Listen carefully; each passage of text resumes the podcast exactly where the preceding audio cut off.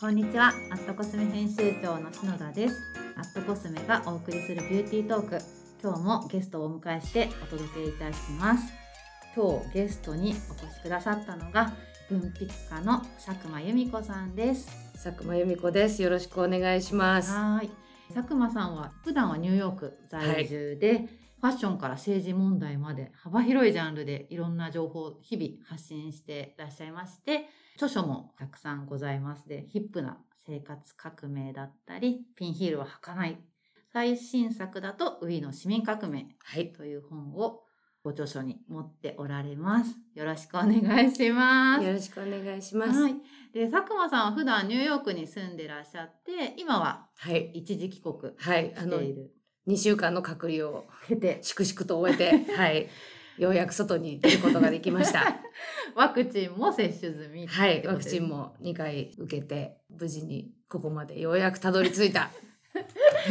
ありがとうございます。で、最近だと、まあ、サクマグという共同体、何になるんですかね。そうですね。何な、何なんだろうっていうのを私もいつも考えてるんですけど、うん、あの、私の気持ちとしては、読者と一緒に作るニュースレターっていう感じでこうゆるゆると始まりながら一緒にやってくれる人たちがどんどん増えているので、うん、共同体？共同組合、うん、組合じゃないのかな？でも本当になんかコレクティブ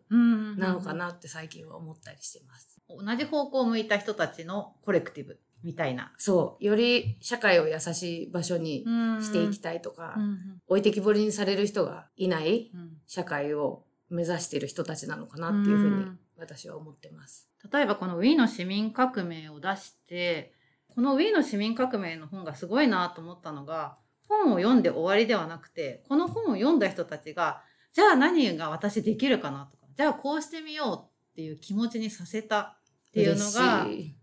思惑通り。で、そういう思いをした人たちが、こう、サクマグに入って、何か活動してるのかなって感じてるんですよね。そうなんだよね。あの、うん、普段だったら、本を出して、本屋さんとかでトークをやって、まあ、こちらが壇上にいて、聞いていただいて、うん、で、まあ、最後サインとかして、握手したりして別れるっていう感じだったんだけど、まあ、コロナがあって、で、まあ私も長らくアメリカを出られなかったので、うんうん、じゃあせっかくだからって言って、ズームで読者の人たちとお話をするっていう会をやって、見たら、それぞれの来てくれる人たちが、それぞれの場所でいろんなことを考えて、危機感を持って何かをしようとしてるんだっていうことがすごくよく分かったし、で、それを自分も応援したいから、つながって一緒に何かやってみようっていう、この本を書いた理由もやっぱり社会を変えたい、うん、気候変動やばい。っていう自分の危機感がモチベーションになったところがあるし、あとまあ気候変動だけじゃなくて、じゃあどうしてこんな賃金が低い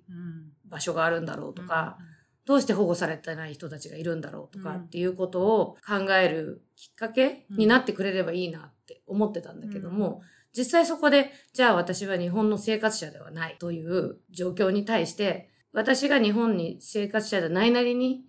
その読んでくれる人たちをサポートしたい気持ちから、うん、まあでも自分でできることって限界あるよなって思ってたら、うん、それ読んでくれた人たちが、うん、じゃあ私たちこれやりますってなっていった感じが、もうそういうふうにしようって決めたわけでもなかったし、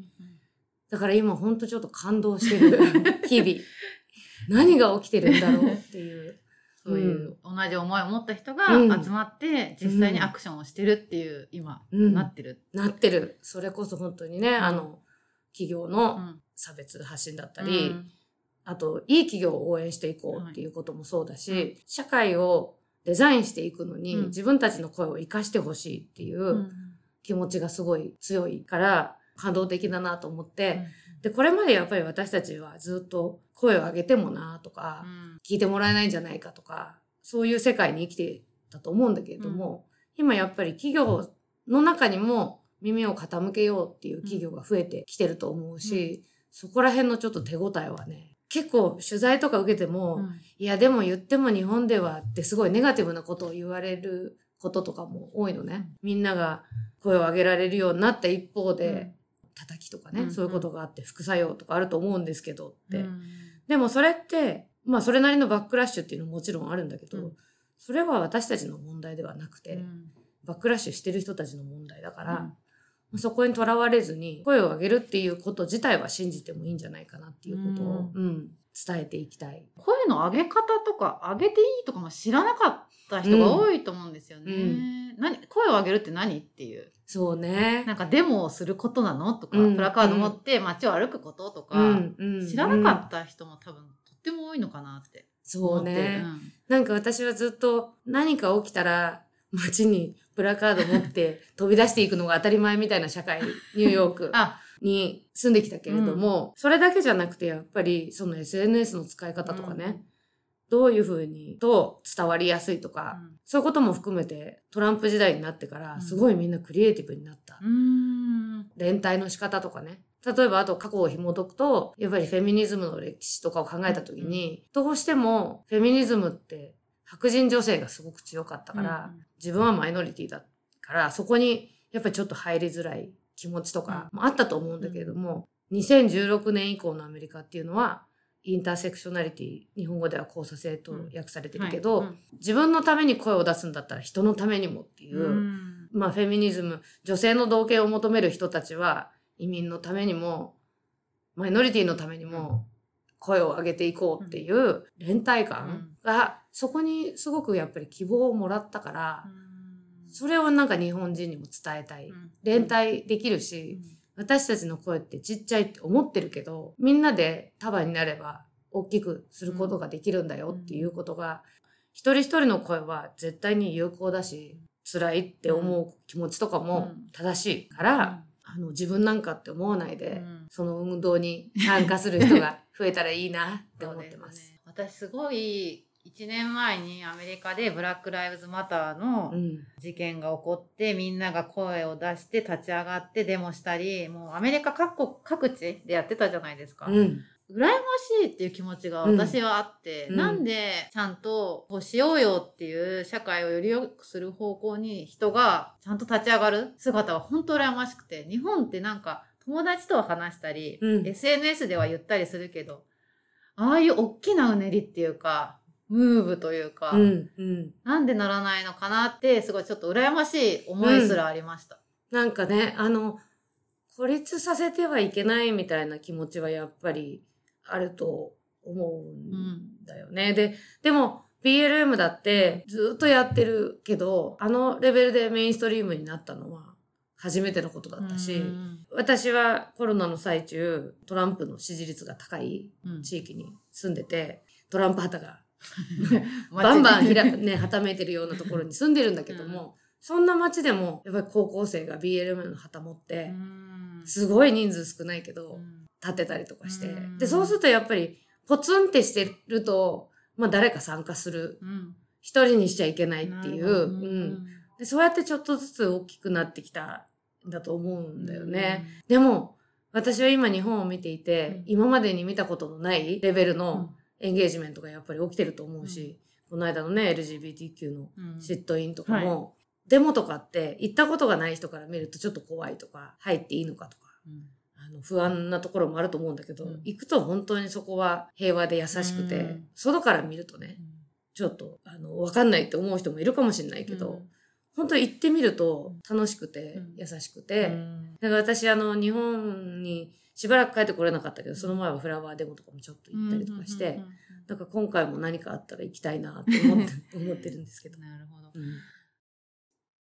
今日はこのアットコスメが運営しているポッドキャストなので、佐久間さんにはい。美容はい。についてちょっと伺いたいなって思うんですけれども、今佐久間さん目の前にいらっしゃるんですが、特にメイクをしてるとかでもなく、はい。すっぴんでやらせていただいております。いらっしゃっていただいてるんですが、はい。なんかまあ佐久間さんご自身が考える自分と美容の関係っていうのはうんどんな、まあ結構複雑ですよ。う ん してた時もあったんですよね。あの、メイクを20代、30代の途中、後半くらいまで普通にしてたんですけど、まあ、とにかく下手。もうどうしていいかもわかんないから、言われるように、周りに上手な人いっぱいいるから、なんか助けてもらって、これとこれをすればいいんだよなんて言われてやったりしてたんだけど、まああの本当にいつもだいたい寝坊、寝坊っていうかね、まあギリギリまで寝てるし、出かける直前までメール書いてたりとかするから、もうほんと最後の5分とかでピャッピャってやる、やるから、曲がってるよ、眉毛とか言われたりとか、下手なのにうん。無理してやってても、なんか似合ってもいないし、そうね、40手前ぐらいの時かな、付き合ってる人に、うん。全然似合ってないよって言われて。で、なんかそれで、あ、じゃあいいのかなみたいになって、やらなくていいんだって思ったらもうすごい、あの、張り切って怠慢になるタイプなんで。でも、そのままずっとほぼほぼしてなくて、動画、メディアとかに出るときは、さすがに、とか、あと、対談とかで、相手が女性だったりとかすると、もう明らかにちょっと、トーンが違っちゃうときとか、うん、には、あの、してるんですけど、あの、お願いしてメイクさんに入ってもらったりとかしても、なんか顔変わっちゃったねとか、なんか本当に違う人みたいになっちゃうのが、恥ずかしい。うん自分らしさを生かしたメイクみたいなことにたどり着いてなくて、あと本当に単純に結構こう顔とかすぐ触っちゃうから、そのたまにメイクとかすると、必ず服とかについちゃったりとかして、ちっちゃい子みたいな。そう、ほんとちっちゃい子みたいな。最近やっぱりそのさすがに、まあなんか睡眠時間がすごい足りてなかったりとかすると、顔色が悪く見えたりするなと思って、やりたいっていう気持ちはなくもないんだけど、これ私なんかすごい自己肯定感が高い人みたいにみんなに思われてんだけど、やった結果もっとダメってなるのが一番嫌だか、ら、ニューヨークだとね、うん。朝の地下鉄とか乗るとみんな、そんなバリ、バリメイクとかしてる人もいないし、してないと、日本だと特に、え、すっぴん？本当に？うんみたいな、マジで？うん。みたいな感じで言われることが多くて、で、まあだからそこに対する反抗？うんみたいなものもやっぱりあったんですよね。で、まあ下手なのに無理にしなくてもいいよねって私は思ってたけど、そのしないといけない圧っていうのはうん結構存在してるなっうんて思って、私メメイクしなくなってからしばらく経ってからアリシア・キーズがはいうんうん辞めたでしょ、うんすっぴん。すっぴん。で、あの時にそこまで深く考えて私は辞めたわけじゃなかったんだけど、なんかすごいいいなと思って、うん。そのみんなが必ず常にしてなきゃいけないみたいいなことってないよね。うん。っていうのは彼女の発信によって私もハッとなったし、うん。で、あとほら、あのね、アンチエイジングっていう考え方とかも、そのなんか、年を取ることがダメみたいな。いやでもみんな取る。みんな取る。うん。生きてるっつうことはそういうことなんだよ。っていう、うんだけどこう悪いことみたいに言ううん。美容言葉。そう、うん。いっぱいありますね。年取ると、たるみとか、うん張りがなくなってきたとか、でしょ？どうすんだってなる。そう、すごい追い詰められるでしょ、うそういう言葉遣いとかは別にやめてもいいんじゃないかなって思うし、うん。あとこれ言っていいのかな？あの、うん。私、レストランでマドンナの隣に座ったことがあって。すごーい、ニューヨークで。そう、すごいニューヨークで。でもすっぴんだったのね、その日。うん。で、それがすっごい可愛らしくて、いや、うんそんなもうジロジロ見たら悪いと思ったんだけど、うんこう、シャッと盗み見した時とかに、うん私たちが今まで見てきたマドンナって、やっぱりもう完璧にうんバッチリ決めてて、まあ私はラッキーにもそれを、その姿を垣間見たわけなんだけれども、外向けに完璧にプレゼンしてますっていう姿ばっかり見せなくてもいいうんなって思ったし、すごいマドンナがそのレストランにすっぴんで来てたならいいやって今すごい思いましたね。うん。いいじゃんって。ね、うんもうもちろんね、本当にすごいお忍びな感じだったけど、うんでもニューヨークって本当いるから普通に、あの、メイクしないで。で、うんニューヨークでメイクしてないんだとかって言われたこと一回もないから。うん。やっぱり日本人に言われる。日本人に言われるうんでもなんかね、コロナで一個美容で変化があったのは、うん。やっぱりお家にいる時間長くなり、うん。人と会うことが減ったので、メイクそんなしなくてもいいやっていう人は増えたっていうのはうん。実際ありますね。うん。意外とね、し、しないでみると、うん。そんなに困らないってみんな気づくっていうか、うん。これし、しなくていいよみんなって言ってるわけじゃなくて、無理しなくていいよっていう、うんうん。メイクに限らず、この社会って、こうしなければならないっていう思い込みとか固定概概念が本当に溢れてるから、その自分にとって心地が良いこと、うん、でもちろんメイクをした方が幸せだっていう人もいるだろうし、うん、メイクをしてる自分の方が好きだっていう人もいるだろうし、それぞれがそれぞれの選択でやったらいいんじゃんっていうのはそうですよね、うん、だからなんとなく実体のない社会の声みたいのを聞きすぎてるっていうか、うんうん、誰が言ってるのかわからない大きな声みたいなのあるじゃないですか。あるあるあるある、ね、それ聞かなくていいよってことですよね、もう。まあ私も今47歳なんだけど、これから年を取っていく中で、だんだんね、いろんなことが変わってくるっていうか、例えば似合う服とかも変わってくるし、人に言うと全然気がついて、気がつかない、わかんないから大丈夫ってまだ言われるけど、例えば笑った時とかに、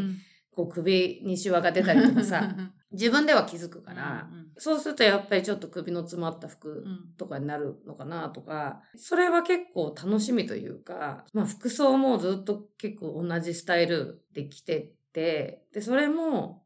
やっぱり自分が女性だっていうことがもうとにかく嫌で、体の線のわかんないものとかをずっと着てきたけど、だんだんそのなんかトムボーイ風っていうのも、今の自分にちょっとそう、マッチしなくなってきたなっていうのは思うから、うん、最近ようやく私も女性である自分っていうのを肯定できるように、ようやくできるようになってきて、女性ものの服とかも着れるようになってきたから、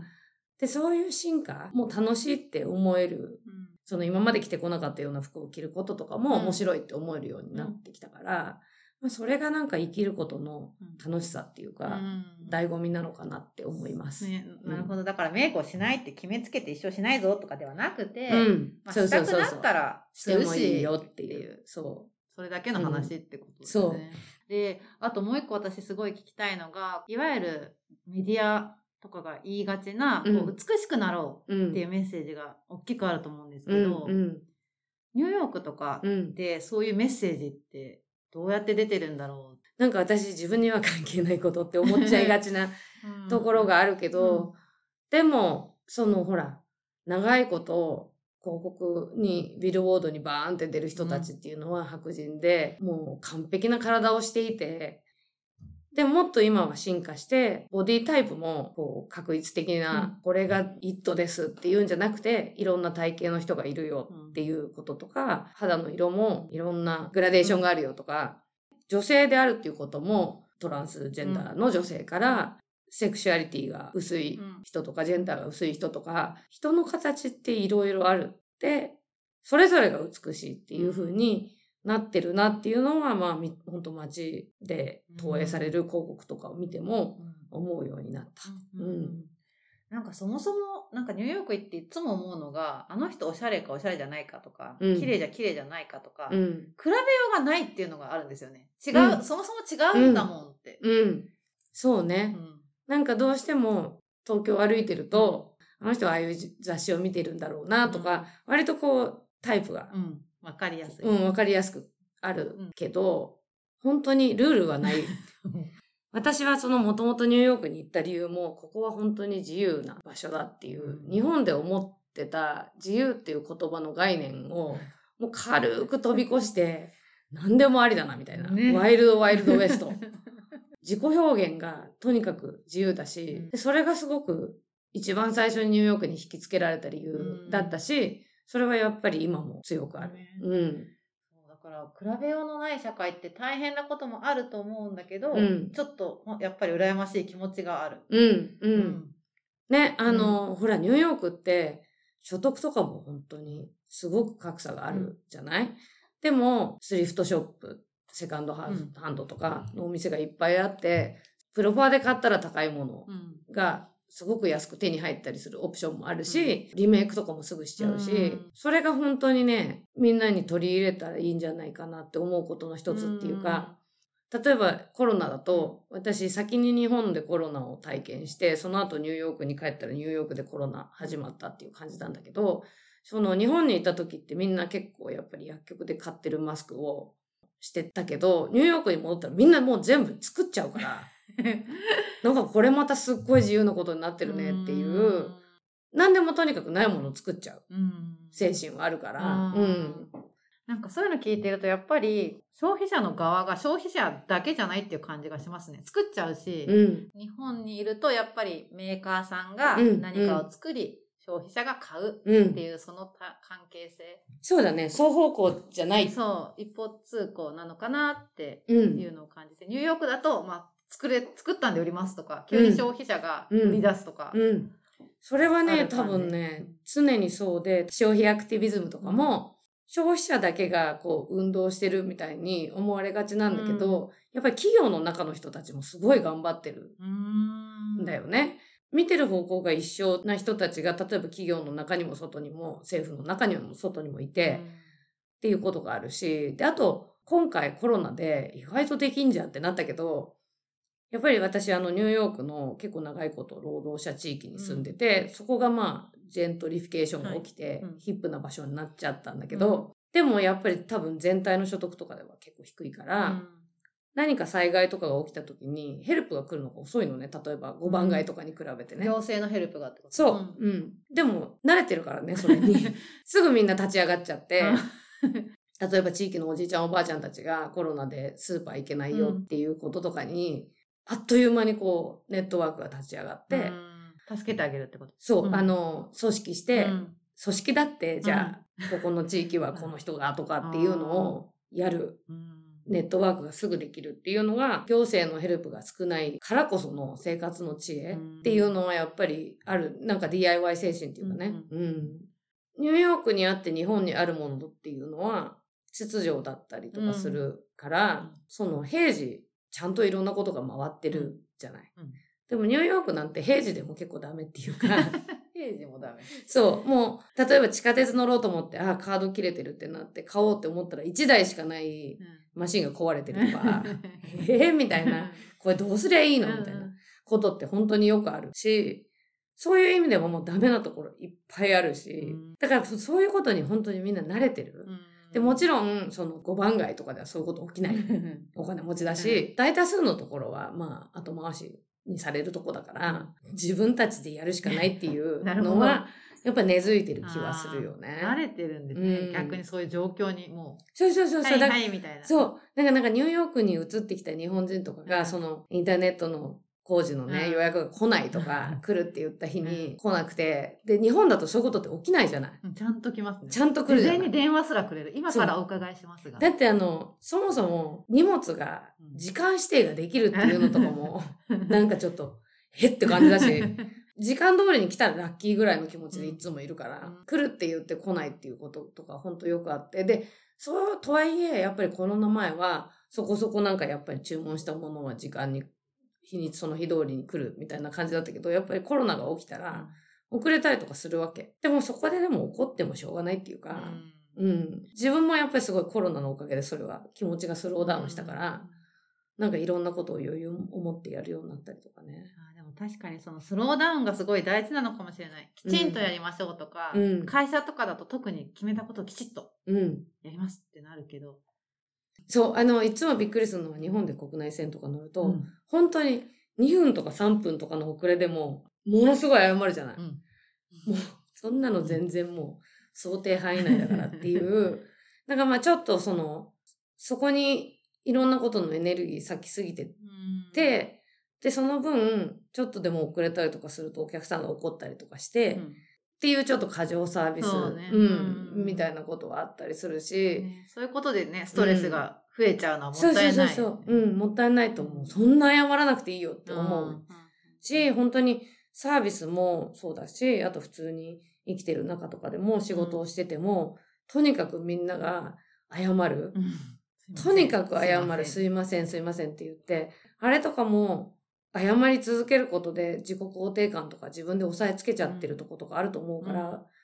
私はなるべくミーティングとかでも、すいません、禁止ねって 言うんうんって、悪いことをしたとか、本当にヘマをした時とかは、すいませんとかごめんなさいとか言ってもいいけど、悪いこともしてないのに、すいませんって、ね、LINE の連絡とかでも、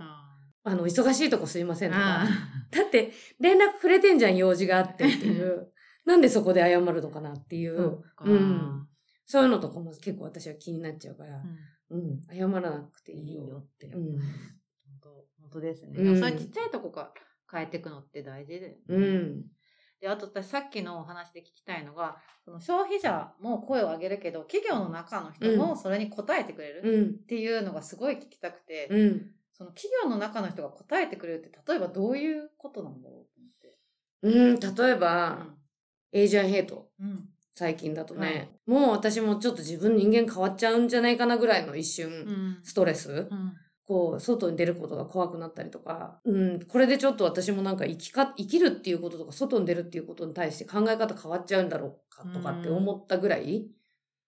ちょっと辛い時期があったんですけど、かなまあ、某メディアでうん。編集長になるっていううん。予定だった人が、その過去にアジア人差別発言をツイッターし、ツイートしてたうんっ。ていうことが浮上して、はい。まあ、その学生時代のことだしね、みたいなうん。こととか、あと、謝ったしねっていうことで一回回収されそうになったんだけども、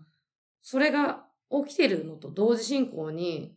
アジア人の老人とか女性が攻撃されたり、うん暴力振るわれたりしてる映像が SNS とかにどんどん流れてくるっていう状態で、で、それってやっぱり私もそうだけど、アジア人人口からしたら、この私たちの恐怖はどうなんの？うん。って思ったと思うんだけれども、その時はやっぱりビューティーカンパニーがうん、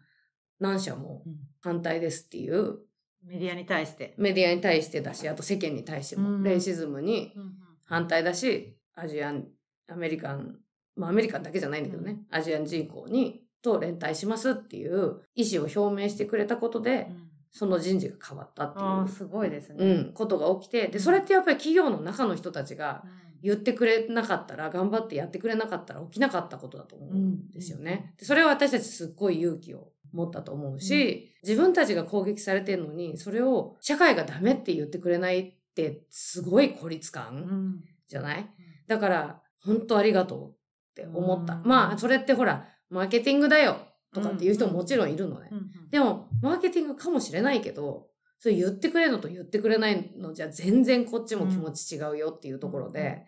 その会社の中にはたくさんの人がいて、社長だけで動かしてるわけじゃないし、そこに毎日行ってる人たちが仕事をしてるわけで、で、その中の人たちがそうやって、うちの会社はこうやってやろうって、実際に決めてくれたわけじゃない。うんうん。だからそれがやっぱり企業アクティビズムで、うんでだから今も、日本でも多分、そういう人たちは増えてると思うんう。うん。だから、今そうやって、急にね、企業っていうのはやっぱりそれなりに大きいし、一人の人間が、じゃあこうしようっていうふうに意思決定するようなスピードでは動かないよね。だけどそれを中の人たちが動かす方向にやってくれてるんだなっていう手応えを感じるから、うんこれを聞いてるくれてる 企業の皆さんよろしくお願いします。はい。うん。ねでもうんそうですよね。本当企業って言っても人ですもんね、結局。そう、人の集まりだからね。ううんん。ありがとうございます。本当に話もずっと聞いてたいんですけど、うんずっと聞いてたいありがとうなって思っちゃうんですけど、お時間なので、はいそろそろ終わりにしたいんですが、最後に、このアットコスメのユーザーさん、主に美容に興味関心がある、もう男性女性問わずいろんな方がいらっしゃるんですけど、うん何かこう、メッセージあれば、い何でも。あの、本当みんな好きに生きていいよっていうのが、私の一番大きいメッセージで、あまあ、自分が一番伝えたいメッセージで、例えば服装もビューティーも年相応とか、男なのにとか女なのにとか、女性らしさとか、男性らしさとか、なんか本当に私たちは固定概念に囲まれて生きてるけど、自分をハッピーにしてくれるのは、そのポテンシャルを一番持ってるのは自分だし、自分がハッピーな道を見つければいいと思うし、誰が何と言おうと、自分の好きなものは好き、うん嫌なものは嫌 って言って、もっとあの、今みんながダメだっていう話じゃなくてね、うん自分がいいって思うことを胸を張って追求していける社会になるといいな。うん。ありがとうございます。めっちゃ元気出ます、多分。はい。たくさんの人に聞いてほしいなって本当思いますね。今日はたくさんお話をありがとうございました。ありがとうございました。は今日のゲストはニューヨークからお越しいただいた佐久間由美子さんでした。ありがとうございました。ありがとうございました。